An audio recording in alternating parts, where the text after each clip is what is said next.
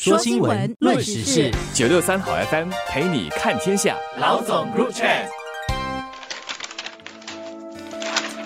大家好，我是联合早报的王彼得。你好，我是联合早报的吴新慧。最近什么都涨价，其中一个让许多人特别有感的是德士费，还有试造车的收费。我也听到越来越多人投诉说车子特别难订，等待时间很长，包括在路上也不容易截到德士。而这还是指平常时候，不是尖峰时段或下雨天。之所以出现这种现象，原因很容易理解：一是汽油贵了，二是解封后更多人出行，第三点是边境。开放开始有旅客进来，曾有德士司机告诉我，他这两年收入大减，最大原因就是没有了旅客。然后是根据报道，司机少了，包括现在的德士数量已不比从前，也包括平台公司说他们的一些司机变得不活跃。这种种因素叠加，好像几个行星连珠那样，效力之大可想而知。还有一个原因值得一提，就是早期试造车业者很竞争，大家都在烧钱抢占市场，给出很多。多的优待、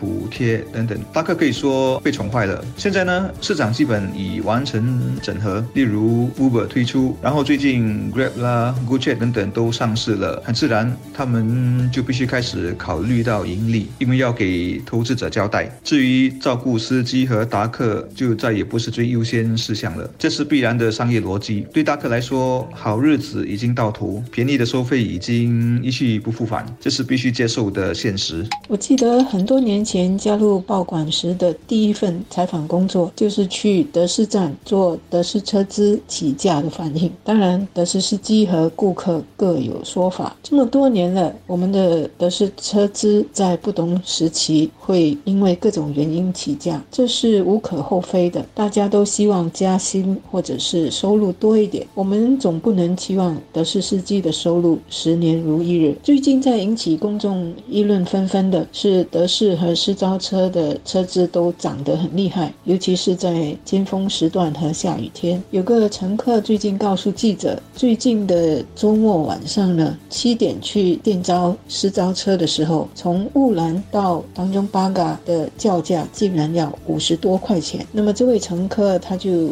用不同的平台去招车，但是都没有司机。最后呢，因为赶时间，他只好忍痛搭了那个五十多元的私招车。而许多人所投诉的一样，很多人都是说，除了车之长，德士和私招车现在都难叫。过去呢，五分钟内就可以叫到车子，现在很多时候需要等上十分钟。关病疫情真的改变了很多东西。过去两年，因为防疫措施的限制，人们很少，或者是人们比较少出门，晚上更是人少了。前阵子我搭德士的时候，都是听到德士司机叫苦连天，没有生意，他们还要面对私招车的这个价格竞争。这两年有许多德士司机退出了。这个行业，而现在官兵疫情缓了，新加坡重新开放边境，还有开放了许多经济和社交活动，所以倒过来是人们大吐苦水，一来是等不到车子，二来是车资贵得离谱。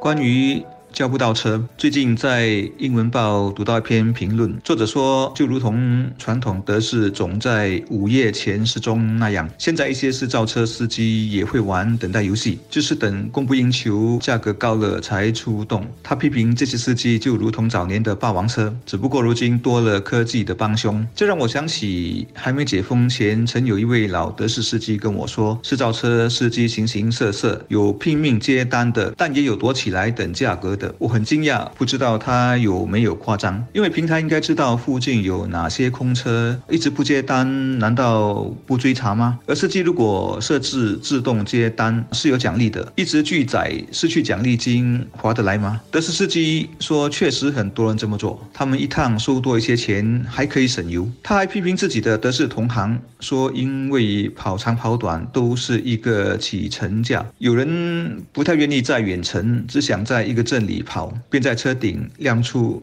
“B C” 的字样。看到路边有客，就拉下车窗问去哪里。如果去附近就在，去远的目的地就推说自己要交车了。我问这样选客不违规吗？他说是违规，也可能被大客投诉，但就是有害群之马这么做。这位德士司机说，在竞争上他们很吃亏，需求高时试造车根据运算可以漫天开价，需求低时他们就 undercut，比德士的米德少收几块钱。因此总结后给出的建议是，尖峰时段做德士，让米德决定多少钱。那么车多人少的时候就定私造车。这个省钱法则是去年说的，当时要订车还是比较容易吧，就不知道现在是否还适用。话说回来，做德士或私造车是介于公交和拥车之间的选择，但成本上更偏向拥车。以新加坡那么小的城市空间以及世界最贵的车价来说，每趟德士费是不可能比驾自己的车每趟出行便宜多少的。这就好比房地产价格不断上涨，房租也会水涨船高一样。它甚至更像是住酒店，每晚收费要比你长久租房摊开的成本还贵。德式或是造车只是点对点需要用钱来买时间、买方便时的选择罢了。我想日常最合理的还是使用公交。还好我们的公交效率在世界上的排名还是挺靠前的，起码在成本上，它不像我们用车那样永远在地球上排第一。我们的私家车有多贵呢？这样说吧，排第二的国家因标准的不同，经常有变动，但不变的总是我们，以及这些排第二的国家用车成本总是我们的一半。还有一些榜单排第二的竟然是马来西亚，可见我们的汽车真的每一辆都是豪华车。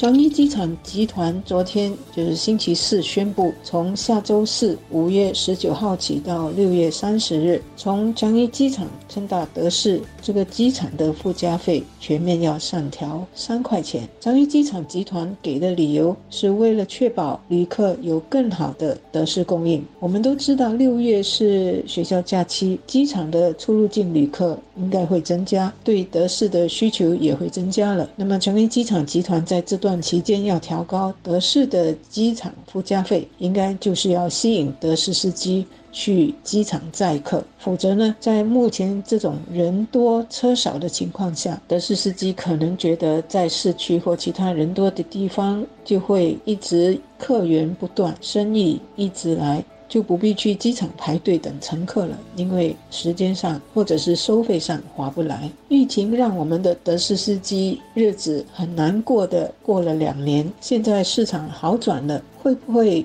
有人愿意再加入德士行业或者是制造车的行列？大概很难说，因为目前我们的整个劳动市场是到处缺人的，薪水也是水涨船高，所以有谁要去加入德士队伍呢？可能人家也会多想一想。所以怎么解决目前出现的轿车难和车资上涨、出现乱象的这种情况？除了政府要关注是否有什么不良的运作情况之，之外，有关的公司更应该确保他们有一定的机制来严加管制司机拒载、耍手段来人为提高车资的情况，尤其是要想办法，以及要想办法增加德士的供应量。任何市场都不应该随便干预。但是呢，当市场出现乱象，并对普罗大众造成很大的影响的时候，有关各方需要负责任，让市场能够有序的运作，这样乘客和消费者才能够继续相信市场，同时呢，能够维持市场供需生态的健康发展。